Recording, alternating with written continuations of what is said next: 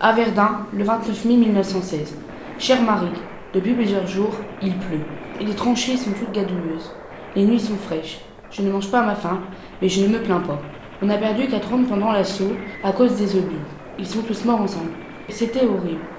Dès que nous sommes sortis, la plupart des hommes qui avaient échappé aux obus se sont fait faucher par des mitrailleuses. J'espère que c'est la der des der. Il y a des nouvelles armes, comme les lance-flammes et des gaz. Ces gaz moutards nous brûlent les poumons. C'est l'horreur. J'espère que toi et les enfants, vous allez bien. Autrement, j'ai le moral. Quand je reviendrai, je te promets que tu ne travailleras plus dans les champs. La nuit dernière, je n'ai pas dormi car j'avais des troubles depuis que j'ai trouvé un de mes grands amis mort à cause de cet obus.